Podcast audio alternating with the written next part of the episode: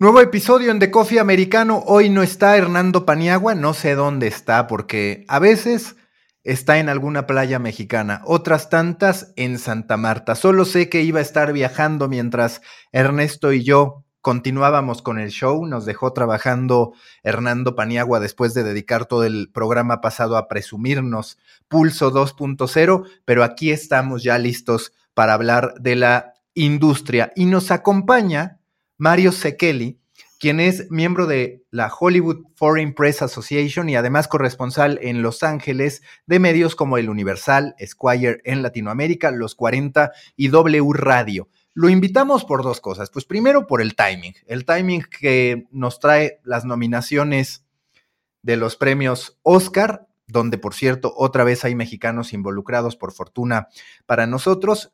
Y el otro tema que es en realidad el central de este podcast una reflexión, que ni siquiera es un artículo, una reflexión que él hizo y que me compartió sobre el rol del periodismo de cine, de televisión. Yo lo extendería al periodismo soft, donde incluso cabe el de deportes, que dices, ¿qué está pasando con el periodismo especializado a nivel soft, si cabe la expresión? ¿Dónde hay lugar para ese tipo de contenido en los medios? Ya no solo en los medios generalistas como el de Ernesto como director de innovación de la Nación o como el de PAN y Impulso, sino incluso en los especializados, pues muchas veces no son tan especializados a partir de estar alimentando el algoritmo. Mario, muchísimas gracias por estar aquí. Primero, si puedes, resúmenos, resúmenos, mejor dicho, eh, lo, que, lo que tú destacas de estas nominaciones de los premios de la Academia hombre, muchas gracias Mauricio Ernesto. Pues sí, eh, eh, yo ahorita el día de hoy llevo mi costal como Santa Claus con el tema del, Oscar. Entonces, eh, hay 10 películas nominadas a Mejor Película, en donde está la de, como bien dijiste, la del mexicano Guillermo del Toro, Nightmare Alley, El Callejón de las Almas Perdidas, que ya se había, digamos, desinflado, o si bien no había acabado de despegar en el sentido de las otras eh, premios de la crítica, eh, incluso los mismos Globos de Oro, que no la habían destacado entre las mejores. Y bueno, pues te puedo decir que este premio per se, esta nominación ya es una, un premio para Guillermo del Toro, porque pues precisamente está reconociéndose el trabajo global y él podría ganar el Oscar de, suceder el de mejor eh, como productor, curiosamente junto con su estrella Bradley Cooper, que también es estrella. En estas mismas 10 está una película que se llama Coda, que se transmitió eh, en el sistema de streaming de Apple TV Plus y donde está el mexicano Eugenio Derbez como parte del reparto. Así es que también yo, yo le mando un abrazo a Eugenio porque finalmente también e, e, es, parte del arte de sobrevivir Hollywood es escoger los proyectos correctos y él creo que está sabiendo pimponear él como marca, digámoslo así, hacer películas para el mercado hispano con sus personajes que eran habituados, comediantes y demás pero también está haciendo películas que, por ejemplo, Coda estrenó en el Festival de Sundance. Destaca también King Richard con Will Smith, que pues podría ser ya la oportunidad para que este actor afroamericano, que también ha hecho muchas películas taquilleras y algunas tantas dramáticas, pueda a lo mejor llevarse el Oscar, es el favorito en esa categoría también. No estoy hablando de cuestión de quién debe de ganar, sino en el sentido de cómo se dan estos asuntos de, de las cuotas y de las tendencias y demás. Steven Spielberg también con una película que no le fue bien en taquilla. Muchos culpamos, y yo soy uno de ellos, a que el público mayor de los 40 años, que le pueda dar nostalgia a la película original del 61 o incluso la obra de Broadway, no se está atreviendo a ir a los cines y por eso le fue, pues digamos, mal a, Amor sin Barreras o West Side Story. Está nominada a Mejor Película y Spielberg es un director que puede ya decir que ha estado nominado a Mejor Director seis décadas seguidas. La primera vez que nominan a Spielberg es precisamente con encuentros cercanos del tercer tipo y de aquí, de allá para acá, imagínate. Está Duna, que es la otra película espectáculo que de Denis Villeneuve, que, que a él no lo nominan como mejor director, lo cual también fue de las sorpresas, pero finalmente él está como productor. Drive My Car, una película japonesa que está nominada también como mejor película internacional, eh, basada en una obra de Murakami, Increíble la película, muy existencialista. Son de esas que se van a estrenar y las redes se la van a comer viva porque van a decir que son dos personas que se la pasan hablando casi tres horas. Eh, pero la verdad vale, vale mucho la, pena. Y la favorita de, la noche, con 12 nominaciones, está El Poder del Perro, estrenado por Netflix, demostrando que también ya los streamers, eh, mencionaba yo Apple, ahorita Amazon, digo, perdón, Netflix, este, eh, una película de Jane Campion, que da un suceso muy interesante, eh, Mauricio Ernesto, de que tiene que ver con que en el 93 Spielberg contra Jane Campion tuvieron un contronazo cuando estaban peleando la lista de Schindler contra el piano y ganó Spielberg la partida.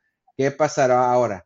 Y dentro de la lista, para eh, mencionar todas, está eh, Licorice Pizza, que es una gran película tipo Coming of Age de precisamente la infancia de Paul Thomas Anderson en los años 70, que, bueno, es muy, muy, muy recomendable, no solamente porque es divertida y tiene nostalgia, sino porque también tiene su parte intelectual y crítica. Y hablando de crítica enfrente, Don't Look Up, una cinta que también en las redes o la celebraban o la atacaban, una gran farsa en el cine, se agradece la comedia en tiempos de crisis y bueno, es una bofetada que para mucha gente que no se dieron cuenta que se las dieron sobre cómo a veces tenemos esta tendencia de creerle a alguien lo que, lo que nos quiera contar, que curiosamente también se une mucho con el tema de la película de Del Toro. Es que esas son las 10 películas nominadas. Ernesto, algo que tú quieras preguntarle a Mario, ya viste que sabe y sabe bien. No, me interesaba, Mario, ahí estaba viendo la reflexión que contaba Mauricio, publicaste hace unos días eh, en tu perfil, entiendo, de redes, creo que es en Facebook, eh, o, una, o un impulso justamente vinculado y algunas de las películas que, mencionaste recién o, el detalle de alguna de esas películas sirve para hablar o, para entrar por ahí en el, en el tópico ¿no? de tu reflexión relacionado con cómo los periodistas, nosotros, el rol, los críticos o los intermediarios entre la audiencia y la industria que estrena estos films, sea a través de salas o sea por streaming, como tú dices, eh, hoy por hoy eh, recupera algún rol que tuvo o, se vincula con esa intervención, ¿no? De, sea a modo orientativo, sea a modo pedagógico, sea a modo eh, informativo meramente, pero con, pero con background, con conocimiento. De nuevo, interacción entre, entre una industria que ofrece cosas este, cada vez más y de distintas maneras eh, para distintos consumidores y, una audiencia que, como tú decías también usando el ejemplo de, Don't Look Up, muchas veces está más pensando en tomar partido, eh, ¿no? Por a favor o hatear o, o, likear que por, que por disfrutar o, dedicarse a a entretenerse o, a, pasar el rato con una película, ¿no? Sí, totalmente. El comportamiento de cómo no solamente vemos las historias cinematográficas, por llamarlo así ya, porque ya es la palabra película, también ya se está o deslavando o multiplicando, ya, igual que también ya no vamos a decir la palabra televisión, pronto va a ser la pantalla que tienes en tu casa y la pantalla que vas a ver un teatro, va a ser la del cine tal vez, y la otra que vas a ver en realidad virtual, yo no sé, la manera de relacionarnos con los medios está cambiando y la manera de compartir la experiencia también, ¿no? Yo recuerdo cuando era niño, en los 70 eh, un compañero mío que se, tuvo la suerte de colarse a ver en el octavo pasajero, que era para adolescentes y adultos, pues llegaba y te contaba de qué iba la película y si querías te acercabas a oír o si no, no. Y ya sabías que él estaba al fondo del patio ahí contando la historia. Ahora el patio lo tienes enfrente y está multiplicado toda la gente que eh, ve una película y te cuenta de qué va y te pone la foto y es el famoso spoiler. Entonces hay un asunto también de cómo lo consumimos, la gente que eh, hemos crecido viendo el cine desde hace décadas, que también tenemos que sintonizarnos con las nuevas audiencias también. Pero dicho esto, y también te comparto que también di por más de una década clase de historia del cine, eh, yo creo que Finalmente, eh, tanto el cine como la televisión, siguiendo con las palabras convencionales, pues son la manera en que nos contamos nosotros la historia de quiénes somos ahora mismo y hacia dónde queremos ir y, y, donde podemos, acabando esa experiencia, ir a platicar, ya sea en una red social o ya sea en el café o con nosotros mismos cuando estamos corriendo o bañándonos sobre quiénes somos y, hacia dónde vamos, vuelvo, vuelvo a repetir. El, asunto es que esa experiencia yo veo que pues es parte de, la mayoría de la gente que, se siente, aunque sea entretenerse a ver estas cosas.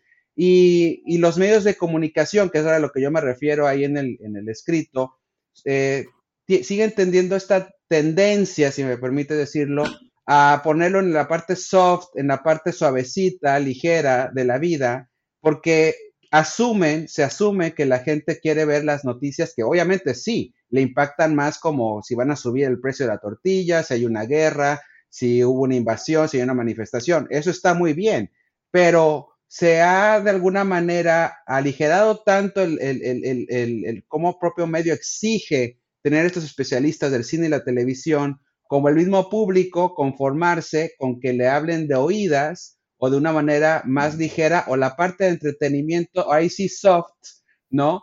Eh, de, del chisme, de con quién anda quién, o que si está bonito, que si enseñó el cuerpo o si no, lo cual hace que se quede mucho contenido ahí sin poder eh, dialogar y hablar. Y para uno que se dedica a esto, y me gusta ahorita en este momento tener la imagen aquí en, frente a uno de mis libreros, pues esto, eh, somos personas igual en cine, televisión, en deportes, que nos la pasemos leyendo, consumiendo, viéndolo, discutiéndolo y todo eso lo queremos compartir, ¿no? Pero es, es, complicado cuando no hay voluntad, digamos, ni del que te contrata, ni el que lo está consumiendo y a mí se me hace que, lo que escribía yo en el artículo, un día podemos despertar y decir, bueno, ¿quién entrevistó a Spielberg cuando hizo la última del Amor sin Barreras? Ay, pues es que nadie lo entrevistó porque en esa época lo que se usaba es que se le pedía a Spielberg en su alfombra roja que cantara un pedacito de la canción para que todos me dijeran, ay, mira, el señor viejito, qué chistoso se ve, vamos a ver la película. Y nadie está haciendo el trabajo fuerte de, recopilar esto. Y a mí me daría mucho miedo que en 20 años que vuelvan a hacer otro Amor sin Barreras, no hubiera estos documentos, por ejemplo, por decirlo así, ¿no? Tuve la gran fortuna de en esta misma cámara entrevistar 20 minutos a Steven Spielberg en una llamada Zoom para una entrevista de Squire. Y la verdad es de que fue oro, eh, pues fue oro puro y, sangre en mi alma, si se le puede llamar, de, ver todo el trabajo que estaba detrás de, esa película. Y cuando vi la película, la disfruté mucho más. Eso se está quedando, pues no sé dónde, en un cajón, porque no hay espacios para publicar, que porque no hay, que porque la gente ya no lee, que porque tienes que hacer, mejor busca a la actriz que te dé una carita chistosa y, y mejor dáselo al influencer, que es el que tiene medio millón de followers. Y yo no tengo nada contra los influencers, ¿eh? pero ese es un asunto que estamos ahorita en el periodismo serio, si le quieres llamar así, de, espectáculos. Ahí, Ernesto, tú que estás en un medio generalista de gran impacto, porque la verdad es que no tengo la respuesta, es decir, es de envidia ver el nivel con el que en Estados Unidos pueden cubrir los medios cualquier cantidad de temáticas. Por ejemplo, yo ahorita me he obsesionado con el despido del director general de CNN a partir de una supuesta revancha del CEO de Warner, que está próximo a salir por la fusión con Discovery y demás, además de ciertas violaciones a las políticas de privacidad. Pero digamos, es un tipo ese que yo estoy consumiendo de periodismo que no se da en Latinoamérica que no se da incluso me atrevería a decir en español. Y ni qué decir de esto que comienza que comenta Mario cuando hablamos de este periodismo soft, pues que en efecto muchas veces se está reduciendo a lo que los propios actores, actrices, deportistas postean en redes sociales, se está reduciendo también a peticiones de entrevistas para que estos deportistas, actores, actrices se presten a cuestiones de entretenimiento y el periodismo de pronto muere. Parece que la audiencia que hay, que la hay en determinados porcentajes, no importa, no hay marcas que sustenten ese tipo de apuestas, tampoco el periodismo soft tiene la ventaja de decir, bueno, es que si sabes de esto vas a mejorar tu vida, que es algo que sí tienen otro tipo de eh, herramientas, de ángulos, de sectores que se pueden cubrir. En tu perspectiva, entendiendo que estás del lado pues, de un medio con sus compromisos y con sus intereses y demás, ¿Cómo hacer para que el periodismo soft, y en este caso particular, el del cine, el de la televisión, el de las plataformas de contenido audiovisual, pueda tener un lugar verdaderamente en español o nos tenemos que resignar a que todo va a ser para el lector que consume en inglés y para el periodista que trabaja para un medio en inglés? Qué bueno, creo que es muy importante la, perdón, la conversación que, trae, que trae Mario en esto y, tu pregunta. Agradezco en todo caso también, Mauricio. A ver, primero coincido con la idea de que no siempre eso es tan soft eh, en dos aspectos. Creo que eh, ni es liviano el contenido necesariamente, ni debe ser liviana o, necesariamente liviana la aproximación periodística a ese contenido. Creo que ahí hay un desafío enorme. Eh, creo que las suscripciones, o sea, mover la dimensión de pago o el modelo de negocio de una zona específica de capturar volumen por escala, por eh, dinero de monetización a través de mm, avisos y, la exigencia de volumen de audiencia que eso trae. Eh, es un modelo que ya se ha probado, que no es necesariamente el único, de mínima, y que seguro que tiene complementariedad en el financiamiento que hacen los que sí están efectivamente interesados en otro tipo de contenido. Si me refiero a cualquiera de las variantes que tiene el modelo de monetización directa a través de la audiencia, vos conoces muy bien, Mauricio, lo hemos hablado en ediciones anteriores y vos venís trabajando en eso a nivel Creator Economy hace mucho tiempo en el coffee, en el café, la idea de que cuando uno encuentra una comunidad, uno construye un volumen de audiencia atractivo o relevante que puede solventar esta afición o esta vocación de, especialización en un segmento o nicho. Y no estamos hablando de uno que no es masivo, sino que la industria del entretenimiento es probablemente una de las que más traccionan y mueven en términos de volumen me da la sensación de que ahí tenemos que reencontrarnos con un equilibrio, ¿no? Entre la escala, cuán masivos necesitamos ser, la comunidad de intereses entre quienes están dispuestos a solventarlo y, el valor de lo que aportamos. Creo que el principal desafío es eh, periodístico, digo ahora respondiendo específicamente a lo que me preguntaba Mauricio respecto de los medios, es identificar dónde está el valor que le aportamos a nivel contenido a nuestra comunidad, ¿no? Y, y encontrar en eso lo que decíamos, ¿no? Creo que el background, el conocimiento, la capacidad de orientar, la capacidad de sugerencia, casi lo mismo que uno va a buscar en una librería en el mano a mano con el librero que lo orienta, ¿no? Eso sigue existiendo. ¿Qué escala tiene? ¿La de Amazon cuando me recomienda si leíste tal, ¿por qué no pruebas esto? O la, bueno, seguramente es una cuestión de escala, pero, pero, y de sustentabilidad. Yo creo que la pregunta es realmente válida la que se hace Mario respecto de, de cuál va a ser ese balance 20 años, ¿no? Es una pregunta legítima respecto del estado de las cosas y, creo que va a depender un poco de los agentes en este sentido, de nosotros mismos, de realmente aportar un valor a la comunidad a la que pertenecemos en cuanto al contenido y en cuanto a lo que servicios, llamémosle en sentido amplio, podemos ofrecer, ¿no? Sí, y, yo, yo, agregaría, perdón, eh, también el, y regresando al caso de Spielberg, eh, su película habla de los temas de división, por ejemplo, ahorita de la comunidad, del nuevo Estados Unidos, de la latinidad, por ejemplo, del juzgar a la persona eh, por los, el cliché y no por conocerla, de unirte a la persona, o más bien alejarte de la persona por lo que te divide, no por lo que te acercaría. Y yo digo, bueno, ¿por qué? Digo, en mi mundo, eh, y, eh, pues, ¿por qué no se pone eso en una portada de un periódico, en, internacional? O sea, ¿por qué tiene que irse hasta mero adentro? Y, como siempre bromeo, tenemos que poner el artículo del diputado 845, que vuelve a decir algo que, que tú como editor sabes que es una repetición de algo que dijo Antier, y hay más valor ese día de lo que dice Spielberg o lo que dijo Rafael Nadal o lo que dijo el patinador ahorita en los Juegos Olímpicos mexicanos que que sorprendió a mucha gente que estuvo entrenándose durante años en una pista donde iban los chamaquitos con el helado este, patinando y él aprendió, y ahorita está en los Juegos Olímpicos, ¿qué no es más importante para una comunidad y más impactante cuando la gente dice es que no tengo trabajo, no sé qué buscar? Ay, mira, que hay un ejemplo de alguien que el diputado 842 diciendo lo mismo de siempre, que, o sea, esa es la parte que a mí me cuestiona mucho. Y un ejemplo, digo muy rápido, cuando llegas tú eh, Ernesto, tú Mauricio, eh, tú Juanita, tú Claudia, a comer a tu casa con tu familia, tus amigos. ¿De qué hablan? O sea, pues hablan de todo, no nada más del diputado 842. Hablas de qué película viste, oye, qué bárbaro estuvo Nadal en el tenis.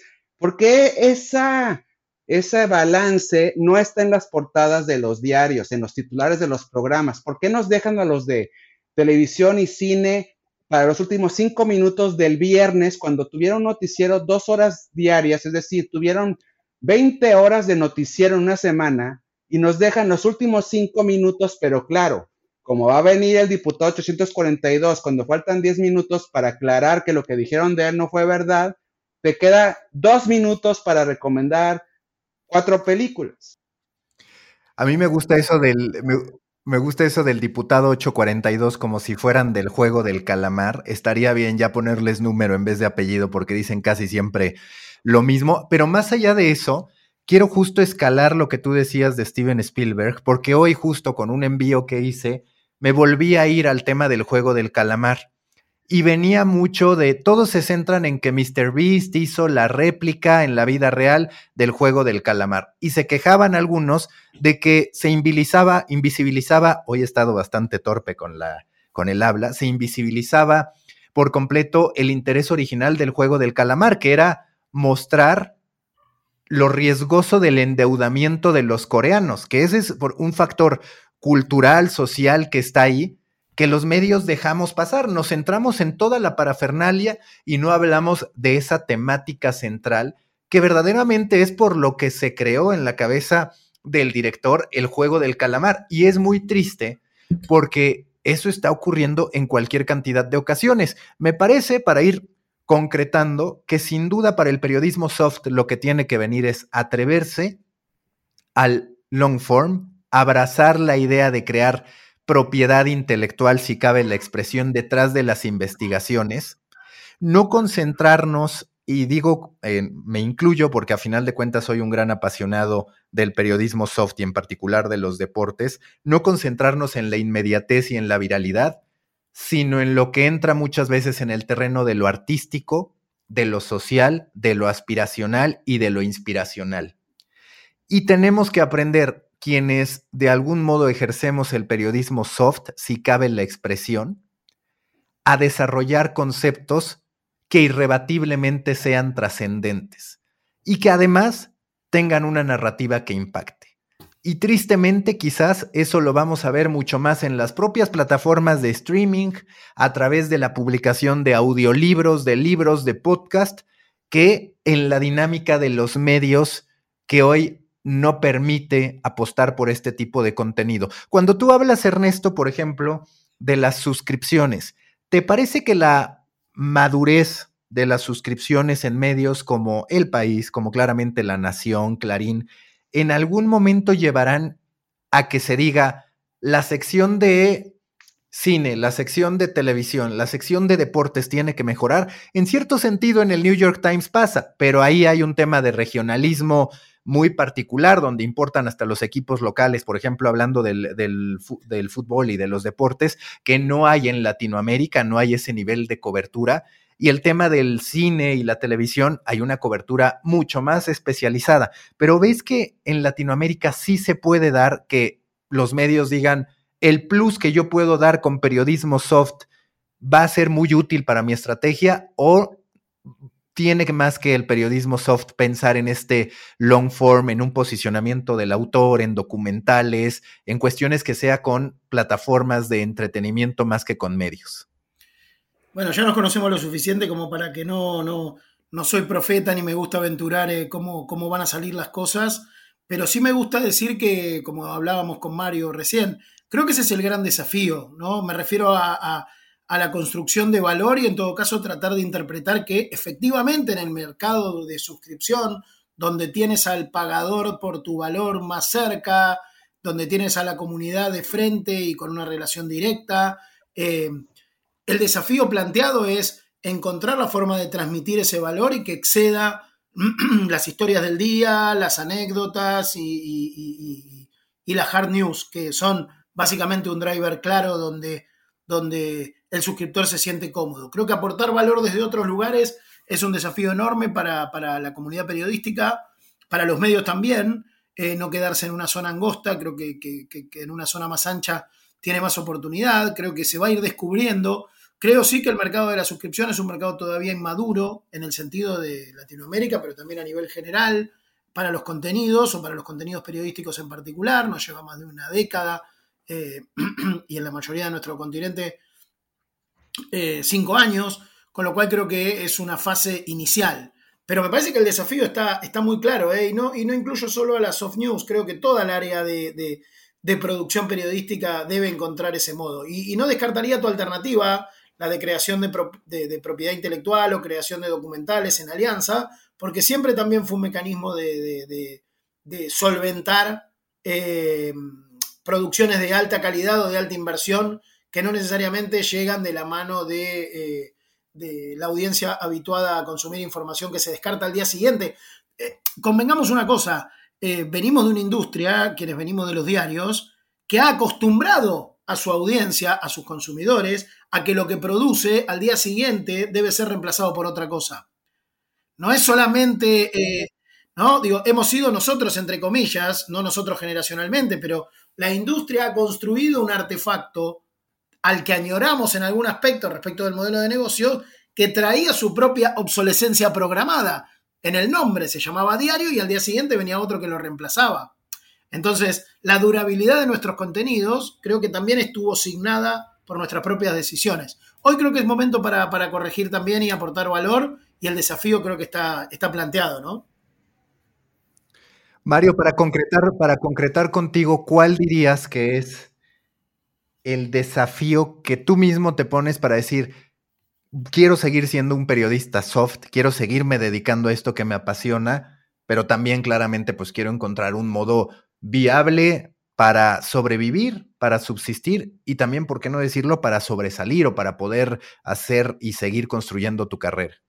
Claro, claro, ¿no? Gran pregunta. Bueno, doy un renglón de algo que quisiera agregar a lo que estaba diciendo increíblemente Ernesto y tú también. La evolución de esto, mira, a mí me encanta cuando es, por ejemplo, hace años, bueno, ya hace unas dos décadas, entrevisté a Tom Hanks por Soldado Ryan y entrevisté a Stephen Ambrose, que es el que escribió el libro de Band of Brothers, donde se basó el guion de la película de Spielberg. Estamos muy Spielberg hoy.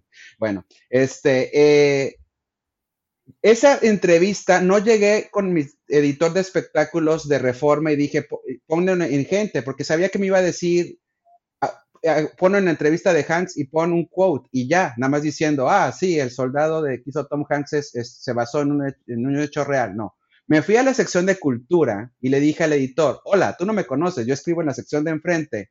Hagamos un artículo sobre lo que pasó en el día de, para que cuando el lector vaya al cine, no nada más se quede con la entrevista de Tom Hanks en la sección de espectáculos, sino que sepa lo que en verdad pasó históricamente en el día de y sacámoslo en cultura. Bueno, eso mismo lo hice eh, con otra película en deportes y así. A mí me gusta llevar mis contenidos, con Forja, a todas las secciones y no saben cómo como persona, deja tú como periodista, aprendo yo del mundo y de la vida y de la sociedad y de la historia y de los personajes. Bueno, ¿por qué no hacemos que los de hard news se sienten con los de soft news y que digan, oye, ¿sabes qué, Mario? Ahorita el tema es sobre los, los barrios en, en, la Ciudad de México que se están peleando por la posesión del agua y demás, bla, bla, bla, bla.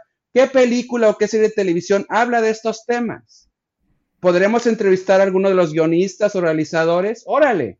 Y entonces hacemos un paquete que el lector le va, o el espectador le va a fascinar porque lo mismo va a estar viendo algo que puede ver en Netflix, que lo mismo va a estar viendo un hecho que le está pasando en la colonia de enfrente y va a crecer en su manera de ver el mundo.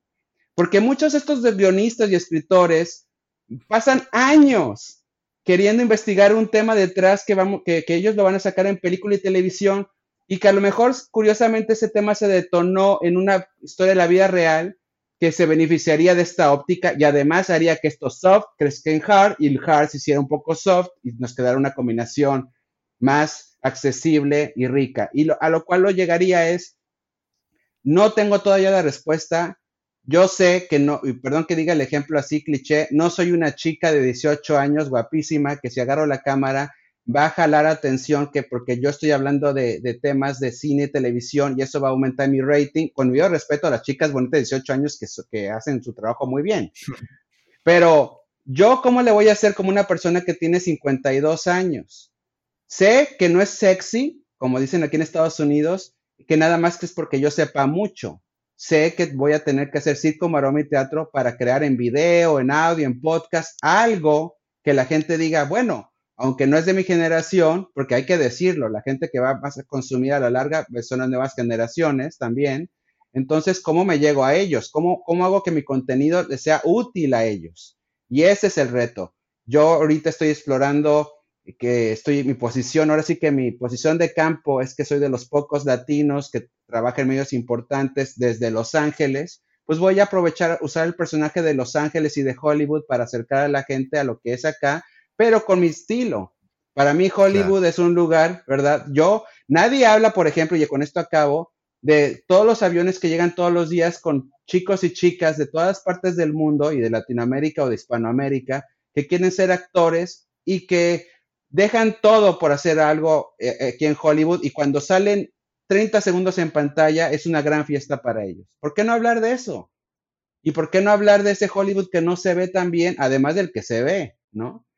Creo que ese es un reto y le voy a echar muchas ganas en eso. O de los que no lo lograron también, que ahí hay una gran historia, la gente que corre el mayor riesgo de su vida a cambio de un sueño que no se cristaliza. Y yo coincido contigo, Mario, ya para finalizar, siempre he dicho que quizás a los medios hard les hace falta ser más soft en su modo de comunicar, de entender, de empatizar. Y al medio soft también es cierto, al periodista soft le hace falta vender la sustancia, saber promover todo aquello que está detrás, que tú ahorita nos has dado muestras extraordinarias que curiosamente se parece muchísimo a la propuesta de Grid, que Grid es este nuevo medio que te habla mucho de una aproximación multiangular a las historias y queda bastante claro, el entretenimiento es una gran manera de alfabetizar a la gente, de educar a la gente en temas que parecen complejos como Don't Look Up, que ya después podríamos hablar de eso. A mí me gustó el mensaje que hay detrás, independientemente de si el humor me hizo reír o no. Muchísimas gracias, Mario. No, hombre, muchas gracias, Mauricio Ernesto. Un abrazo. Y si me quieren seguir comercial ahí en Twitter, estoy en arroba Mario Cinema. Ahí estoy, con mucho gusto. Perfecto. Y te vamos a estar invitando también recurrentemente, al menos para cuando sea la entrega de los Óscares, vamos a aprovechar. Cuando quieran, aquí estoy para cotorear, chismear y de lo que sea. Muy bien, muchísimas gracias, Mario. Que te vaya muy bien. Gracias. Y ahora, ahora tenemos en Brasil a Eduardo Tesler, un buen amigo, consultor, analista internacional de, de medios. No sé si se conocían, Ernesto, si no, pues aquí los estoy presentando. Eduardo Tesler desde Brasil él justo me escribió por WhatsApp y me dice, mira, estas gráficas que hablan sobre el crecimiento o decrecimiento de los medios en Brasil. Y le dije, ¿sabes qué? Mejor ven a The Coffee Americano, que la idea es justo eso, está reuniendo a grandes personalidades de la industria, analistas, para poder entender lo que pasa en toda la industria de los medios y los contenidos. Eduardo, gracias por estar acá. ¿Qué está pasando? ¿Cuál es la realidad a partir de estos gráficos, de estas tablas que me compartiste de los medios en Brasil? Buenas tardes, Mauricio. Mucho gusto, Ernesto. Y nada, bueno, a ver, eh, te pasé porque Story Baker y todo lo que, lo que haces es muy interesante. O sea, son de las lecturas que tenemos que estar, y Coffee Americano y tal. entonces, estoy, me interesa siempre pasarte los datos, lo más interesante. A ver, Brasil eh, es un país que es un continente, ¿no? Estamos eh, con 200, 213 millones de personas divididos en 27 provincias, con ciudades gigantescas y mercados propios, ¿no? Con un idioma que solo en siete países del mundo se habla. Entonces, es una situación que no es no es exactamente la misma de Argentina, México y Colombia, que de alguna forma pueden tener algo, alguna similitud con España, digamos. Nosotros somos los grandes con los primos pobres de Portugal, pobres. Eran pobres, ahora son los ricos, y algunas colonias africanas que, básicamente no son mercados. Entonces, los medios brasileños existen para Brasil. Y hay muchas diferencias entre lo que pasa en Sao Paulo y lo que pasa en Río. La gente es muy local, muy, de, de, región, de ciudad, de barrio. Entonces, los medios nacionales en Brasil existen poco. Y algunos medios intentan ser medios nacionales y, son, y enfrentan dificultades tremendas.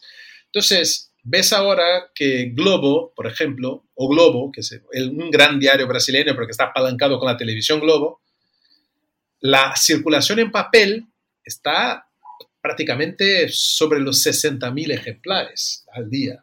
Un diario que fue poderoso. Folha de São Paulo, que fue un diario que llegó a vender un millón y medio de ejemplares en un domingo del 1995, hoy está sobre los 60.000 también, o menos.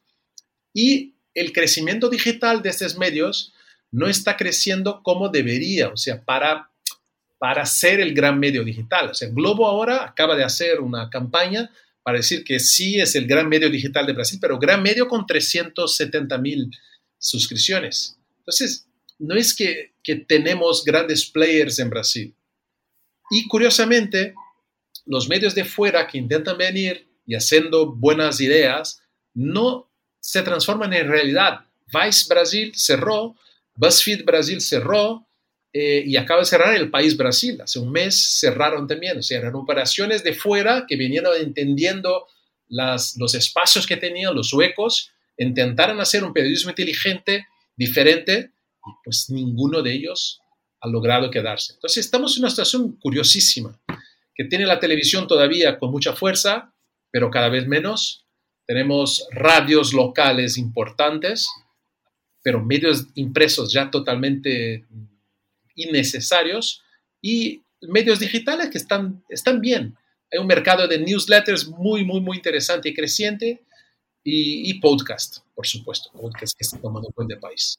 Pues más o menos esto es el panorama, Mauricio y, Me parece interesante cómo lo describías en cuanto a la, corriente histórica, me da curiosidad. Eh, eh, algún aspecto de lo que traía sobre la regional, la particularidad regional, obviamente la particularidad idiomática y las dificultades que tienen tanto los medios de afuera para entrar o las marcas, si se quiere, de medios, porque lo hacen con, gente local también, como los medios locales para, o regionales para nacionalizarse.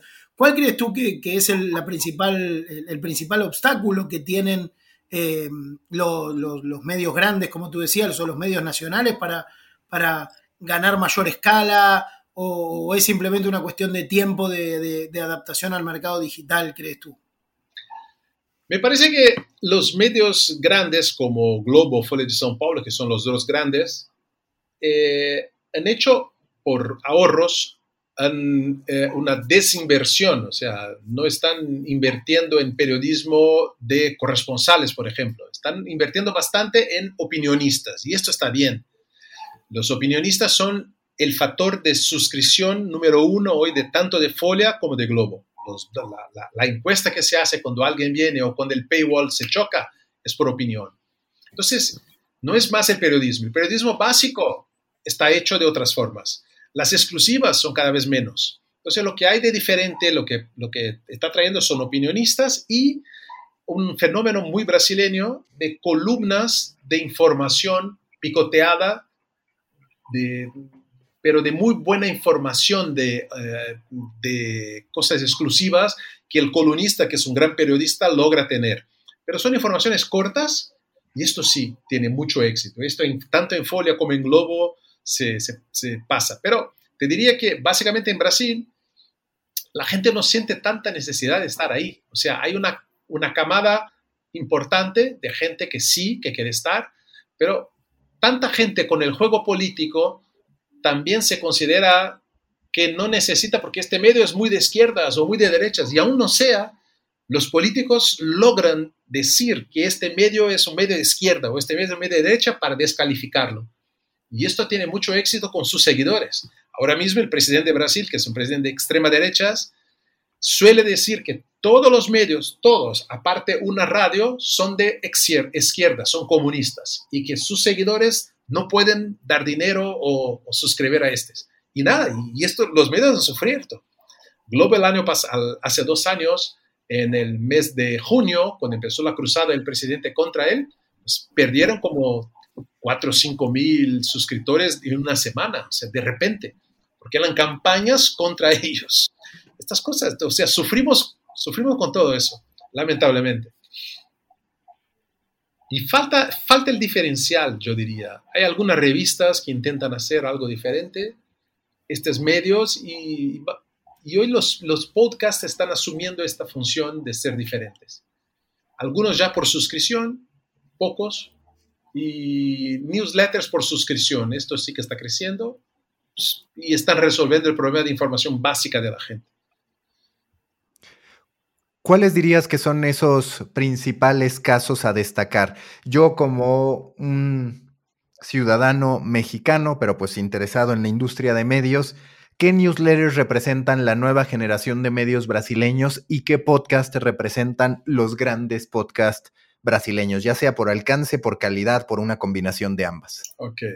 Bueno, a ver, newsletters. Ah, hay una que se llama Canal Medio, Canal Medio sería la traducción, que es una newsletter pues muy inteligente que sale por la mañana y esto está gratis la distribución normal de, información de otros medios, sale todos los días a las 7 y media de la mañana, pero vende suscripción a un nivel un poco más allá, que es recibir antes, que es darte sábado la newsletter que la otra, la gratis no hay, y darte un poco más de opinión de otras personas que no están en la newsletter básica. Pues canal medio, este es muy importante, es muy, muy exitosa. La otra se llama Poder 360. Poder 360 es una newsletter también gratis, pero que tiene un, ah, un producto que es a suscripción cerrado, que se llama Drive, y el Drive está las informaciones más importantes de la capital federal de Brasilia. Entonces, todas las, todas las grandes compañías privadas y todos los políticos tienen que suscribir a Drive. Y es una suscripción cara, no es barata, pero son informaciones hechas por este grupo de gente eh, de grandes periodistas liderados por Fernando Rodríguez, un ex de São Paulo, y que te da las, las claves del día. Entonces, estos están saliendo muy bien como newsletters. Eh, como podcast, hay, hay algunas que, están, que son gratis, que están de Folia y de Globo y de Estado de São Paulo, pero hay otras, hay algunas, eh, digamos, de gente nueva, unas, unas llaman mamicas, mamicas. Es muy interesante de unos jóvenes que discuten cosas del día a día de la gente. Y hay una que me gusta mucho, se llama eh, eh Fórum de Teresina, se llama, que pertenece a una revista que se llama Piauí, que es una revista que ha hecho historia, tiene 10 años más o menos, una revista seria de grandes temas, de grandes reportajes, como si fuera la antigua eh, Gato Pardo que había en, en, Colombia y México y tal. Es más o menos como esta, temas más largos. Entonces, la revista Piauí tiene el foro de Teresina como newsletter. Es muy, muy exitoso, muy exitoso. Entonces, estas son cosas que están pasando ahora, ¿no? Como medios fuera del, del mainstream. Si, tú hablas, adelante Ernesto. No, no, no, iba, iba, iba a, tratar de profundizar en ese último eje que me parece eh, toca algún tema que, también Mauricio desarrolla mucho y como tú decías en Storybaker y demás, que es el de los financiamientos alternativos, ¿no? Partiendo de una base que, hablamos también mucho con Mauricio aquí en el podcast, que es no necesariamente el financiamiento de los medios tiene la misma lógica o, el modelo de negocio de los medios que el financiamiento del periodista cuando busca eh, profundizar en algún nicho, en algún segmento. Me interesaba saber, o, la pregunta desde mi ignorancia del mercado de, Brasil que tú describías muy bien al comienzo, es si algunos segmentos o nichos de mercado, llamémosle, o categorías temáticas en el sentido más tradicional o amplio, han logrado desarrollar, o dentro de esos sistemas o de esos ecosistemas, algunas temáticas o segmentos han logrado desarrollar este, contenidos más allá de lo que uno puede ver hoy en el entorno digital, hablando siempre, que, funciona desde eh, influencers, redes sociales o modelos de, generación de contenido y monetización este, más puramente basados en las plataformas, ¿sí? A ver, eh, hay, un, hay una experiencia muy interesante que se llama, bueno, es una expresión brasileña, se llama as, asmina. Asmina significa las mujeres, o sea, es una forma popular de decir las, las mujeres. Aquí también, aquí también. Bueno, Asminas hace un trabajo muy direccionado a mujeres. Nos, no les importa noticias, les importa cosas de temáticas femeninas. Y le sale muy bien, le sale muy bien, pero con formas de publicidad, mm, digamos, eh, no programática, pero lo sale bien. Y suscripción, básicamente suscripción. Hay Nexo. Eh, Nexo es, es, una cosa muy importante que es solo suscripción. Eligen eh, los cinco temas del día y desarrollan con gráficos, con explicaciones, por los cinco, los diez temas del día. También solo suscripción, no hay, no hay publicidad. Hay algunos, hay por ejemplo uno de, las favelas que funciona con donaciones básicamente donaciones. Y, y, les funciona, le están, están teniendo gente en todas las corresponsales de favelas que les dan unos noticieros que no encontramos en otras partes. Eh, hay un medio que ahora es básicamente un medio de oposición al gobierno de izquierdas que se llama Intercept, que es del mismo grupo de Intercept americano de Glenn Glenward, que vive en Brasil. Entonces, de Intercept, claro, de Intercept Brasil es un medio, pero básicamente es, la lógica es, quiero contar cosas que en los medios tradicionales no aparecen y que el gobierno jamás te dejará decir. Pues es un medio que es fundamental hoy día, abierto, gratis, pero pide donaciones de la gente. Hoy tiene 35 mil donadores. No es mucho, pero es algo. Y tiene dinero de fundaciones de democracia alemana y americana, de defensa de la democracia que le están financiando. Pues son formas eh, no convencionales de, de subsistir. Perfecto, Eduardo, pues muchísimas gracias y ojalá vuelvas pronto para que podamos hablar de los principales anuncios de los medios en Brasil. Seguro que estaremos haciendo cosas. Antes de irte, ¿cuál dirías que es la próxima gran historia en la industria de los medios o de los contenidos en Brasil a la que debemos estar pendiente? Algo que te suene que puede ocurrir, que puede pasar o que ya esté anticipado que, que se va a dar. Qué buena pregunta. Creo que hay dos cosas importantes que está pasando. Una es eh, cómo Globo, la familia Globo, se redució mucho su participación en, Brasil. O sea, hace 10 años era 75% de Brasil necesitaba Globo, televisión. Y hoy no más que 35 está asistiendo. El share ha bajado mucho. Aún la percepción es más grande, pero el share ha bajado mucho. Entonces, Globo está haciendo ahora una, cosa que se llama Global Experience, que es abrir en un shopping center de la ciudad un espacio físico con restaurantes, con eh, eh, eh, parte de noticiero para hacer noticieros desde ahí, juegos para chicos,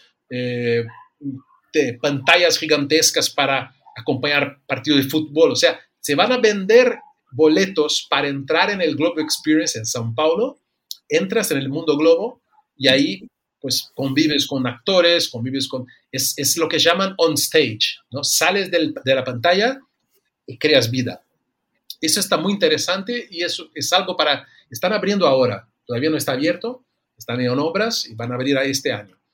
Y la otra cosa, y, ahí puede venir un nuevo, nuevo espacio, ¿no?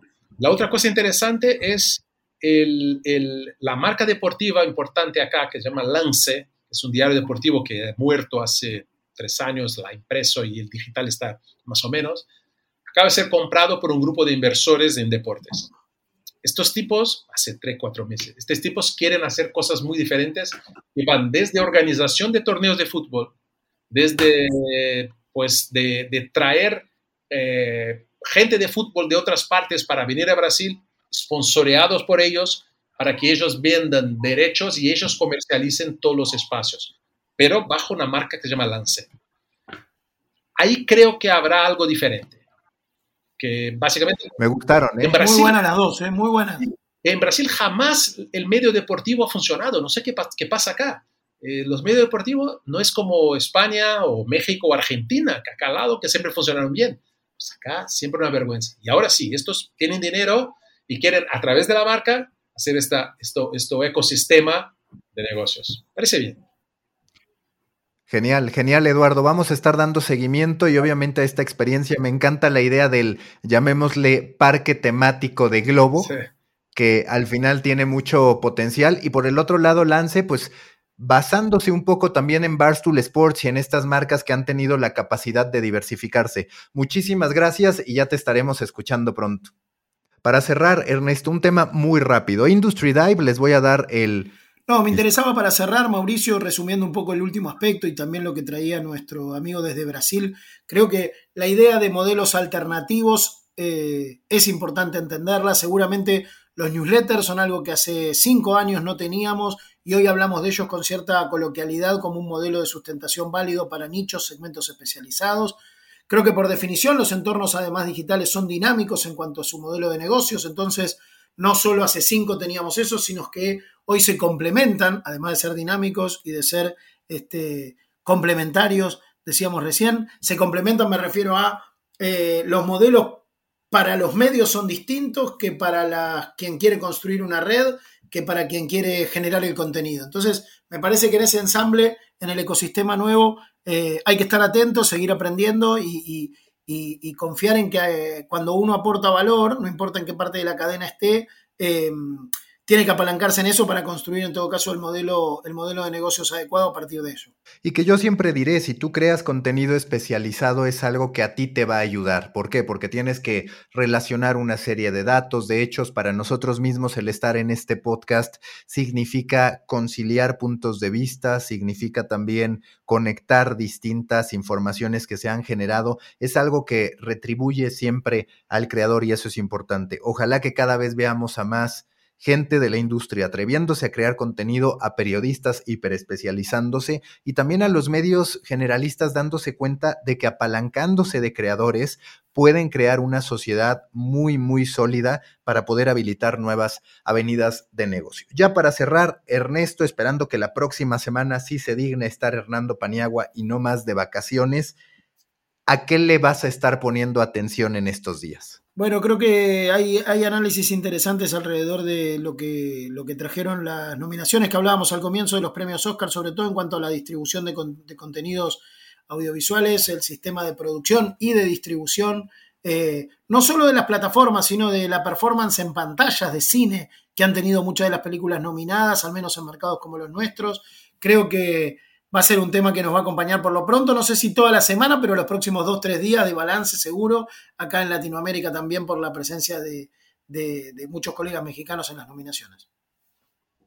Y es que parece que ya solo las macro, macro, macro producciones van a tener impacto en el cine y de superhéroes y demás, porque fuera de eso, muy pocos resultados en pantalla, como tú dices, en el cine en Latinoamérica. Y de mi parte, Espero poder ver el, bueno, este documental, esta serie de Tinder que me llamó la atención desde que lanzaron el trailer. Me han comentado que está bueno, que está interesante y sin duda creo que hacia allá debemos ir también como periodistas a encontrar cómo podemos, a veces por medio de la ficción, a veces sí a través de un formato documental, crear este tipo de conceptos, de propiedades que deriven en una oportunidad de exposición, de alcance e incluso de negocio. Muchísimas gracias, Ernesto. Un placer, como siempre, participar y escuchar junto a vos a, a otros colegas. Así que gracias a vos.